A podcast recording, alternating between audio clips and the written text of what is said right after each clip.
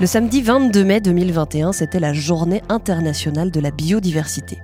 La biodiversité, l'ensemble du vivant, ce qui tient dans la main, ce qu'on ne voit pas toujours de nos yeux d'humains, ce qui vole, nous abrite, nous nourrit et fait que l'on respire. C'est un peu tout ça à la fois, les êtres vivants et leur environnement, comment ils agissent les uns avec les autres, les autres contre les uns et tout le reste pour que l'ensemble fonctionne.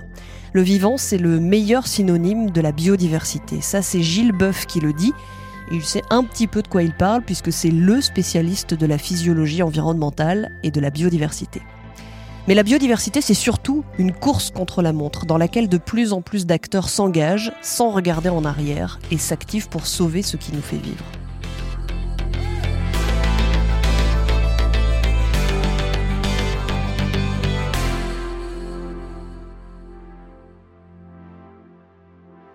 Parler de biodiversité, ce n'est pas anodin en 2021, alors que nous venons d'affronter une pandémie destructrice à l'origine de tant de bouleversements sur notre planète.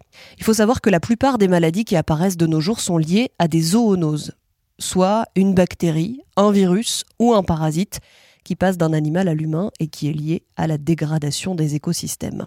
Si ça, c'est pas la preuve que tout est lié, plus que jamais, il est crucial de connaître les enjeux et d'agir. C'est un fonctionnement global qu'il faut protéger, nous explique Gilles Boeuf. Et ce fonctionnement global, eh bien, il se trouve parfois à la racine même d'une activité. Prenez Moitensi, grand groupe de vins et spiritueux français. Toutes les marques qui le composent, champagne, vin, cognac et autres spiritueux, reposent totalement sur cette biodiversité. Je vais vous donner un exemple. Les microbes sont absolument partout notamment dans les sols, et certains sont totalement indispensables. Les microbes et les champignons viennent nourrir les plantes par leur présence et leur diversité, sauf que, sauf que de nombreuses activités humaines viennent les perturber. Le labour lacère les champignons, le glyphosate les tue et les récoltes les affament. Le champignon, la bactérie à la base de la fermentation, donc nécessaire pour faire du pain, du fromage et du vin. La vigne est littéralement une plante qui s'appuie sur les champignons. Vous voyez le lien. On est totalement dans un scénario de serpent qui se mord la queue. Il faut agir maintenant pour assurer la pérennité de nos sols, protéger et mutualiser pour mieux créer. Pour préserver cet écosystème, agir dans le respect du terroir et de cet environnement qui réagit et interagit, les vignes de Moitensi ont pris le pli. Parce que le sol, la biodiversité, c'est dans leur ADN. Des actes, il y en a, supprimer l'utilisation de glyphosate et d'herbicides chimiques sur l'ensemble des vignobles en Champagne, ça s'est fait. Réduction de près de moitié des produits médicaments utilisés sur les vignes, ça s'est fait. Frédéric Gallois, directeur opérationnel des vignobles de Moët et Chandon et de Ruinard, précise ces programmes. Je vous propose de l'écouter.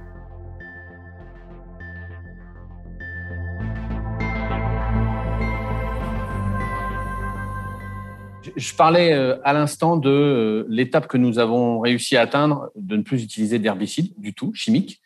Pour ça, on a quand même fait des choses puisqu'il faut qu'on puisse euh, faire pousser la vigne et, qu'elle pousse dans des bonnes conditions.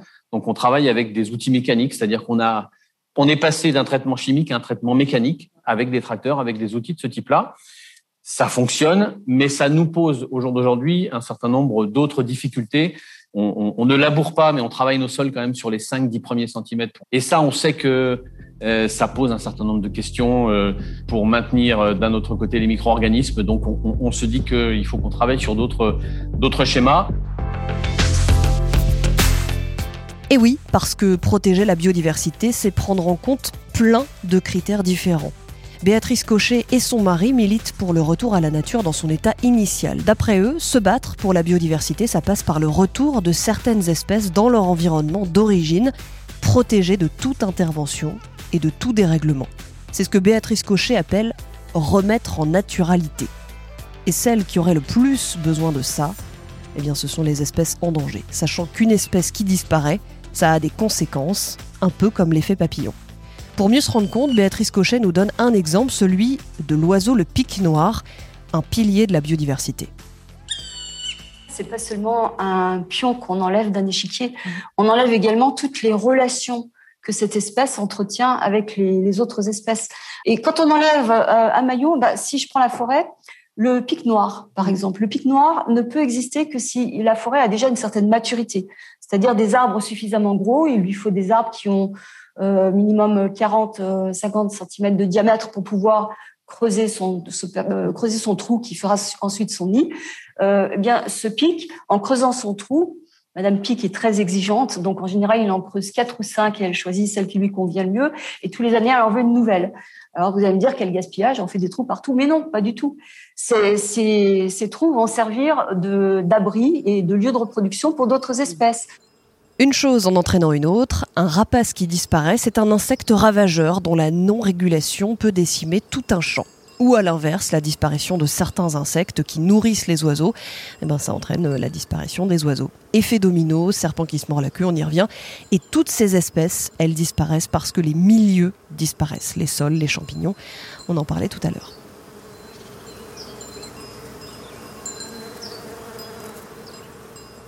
Il y a des travailleuses qui œuvrent à la survie des milieux et permettent l'agriculture. Elles sont les gros bras sur lesquels repose la biodiversité. Ce sont les abeilles. Les abeilles, c'est 80% de la pollinisation essentielle à la reproduction des fleurs. Et 30% de la production agricole dépendent d'elles. Mais ces maillons essentiels de la chaîne disparaissent à vitesse grand V.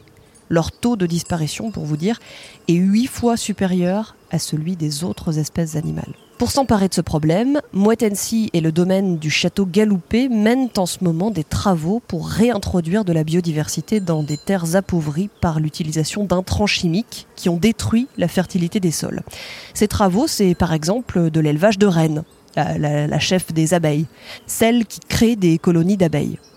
Ensuite, une fois créés, les essaims d'abeilles issus du coin peuvent recréer de la biodiversité sur place. C'est ça, remettre en naturalité, recréer et c'est pareil pour préserver les oiseaux et les insectes. Par exemple, chez Veuve Clicquot, comme d'autres marques hein, de chez Moitensi, ils ont décidé, il y a une dizaine d'années, de replanter des haies autour de leurs vignes. L'idée, c'est que les oiseaux puissent s'y retrouver, recréer un environnement propice à leur épanouissement. Et parfois, ça crée quelques bonnes surprises, comme le raconte Vincent Héré, vigneron tractoriste chez Veuve Clicquot et grand spécialiste des oiseaux. L'alouette lui avait fortement disparu. Elle était quasiment inexistante dans les années 90. Et depuis euh, l'enherbement des fourrières et des chemins, on a vu quelques coupes revenir. Et alors là, sur les parcelles, notamment Veuve Clicquot, que je suis euh, régulièrement, j'ai vu les alouettes lulues euh, faire leur retour très très vite. Et c'est ça qui est intéressant, c'est que on a des oiseaux qui sont de passage, mais qui peuvent pas s'arrêter pour se reproduire, parce qu'en fait, ils remontent d'Afrique ou d'Espagne pour pouvoir se reproduire. Donc, pour se reproduire, il faut pouvoir se nourrir et trouver le couvert et le gîte. Et le problème, c'est que tous ces oiseaux-là ne trouvaient plus ce biotope, cet environnement pour pouvoir euh, bah, arriver en fait à la reproduction de leur, propre espèce. Et là, c'est très très intéressant parce que on voit vraiment vraiment le, le changement euh, sur ces espèces-là. Pour l'instant, rien qu'en Champagne-Ardenne, Moitensi a planté au moins 20 km de haies. Ça en fait du terrain de jeu pour oiseaux, cette histoire. Ils implantent des haies, mettent en place des éco-pâturages et de la jachère. Alors pour vous expliquer euh, en quelques mots cette dernière méthode, en résumé, les vignes sont à renouveler tous les 40-50 ans et donc quand elles sont en fin de vie et qu'on les arrache, les terres sont laissées en repos euh, plusieurs années. Ainsi, les surfaces sont remises en culture et ça leur permet en fait de renaître, mais d'elles-mêmes.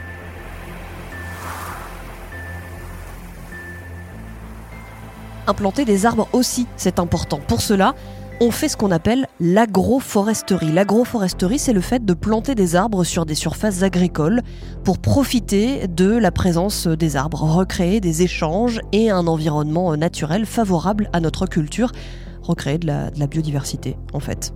Parce que les arbres ne nous permettent pas seulement de respirer, ils comptent dans la biodiversité.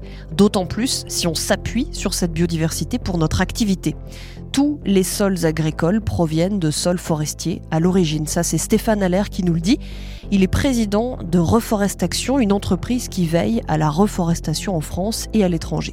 Et c'est essentiel si on regarde les chiffres. Chaque année, ce sont 10 millions d'hectares de forêts primaires, donc de forêts originelles qui n'ont pas été touchées par la main de l'homme, qui disparaissent.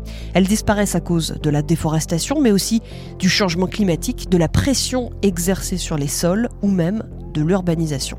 Alors évidemment, euh, les États se sont emparés du sujet, mais les entreprises ne sont pas à la traîne. Le président de NC, Laurent Boileau, nous explique en quoi c'est important pour une marque comme la sienne. Il y a une, relation qui est évidente et puis une relation qui est un peu indirecte, que je trouve évidente, mais je vais l'expliquer. La première chose, c'est que euh, bah, il n'y a pas de cognac euh, sans chêne pédonculé, et même à gros grains. Donc, euh, il est très important aussi de protéger ces forêts. La deuxième chose, c'est qu'il n'y a pas de chêne pédonculé sans sol vivant, sans biodiversité. Du coup, il nous précise ce qui est fait au niveau local. Donc, tout d'abord, on a la chance d'avoir un vignoble qui s'appelle de la Bataille, qui est un vignoble expérimental. Donc, c'est 40 hectares qu'on retravaille aujourd'hui avec un système d'agroforesterie. Donc, euh, on apporte des haies, on apporte des arbres isolés.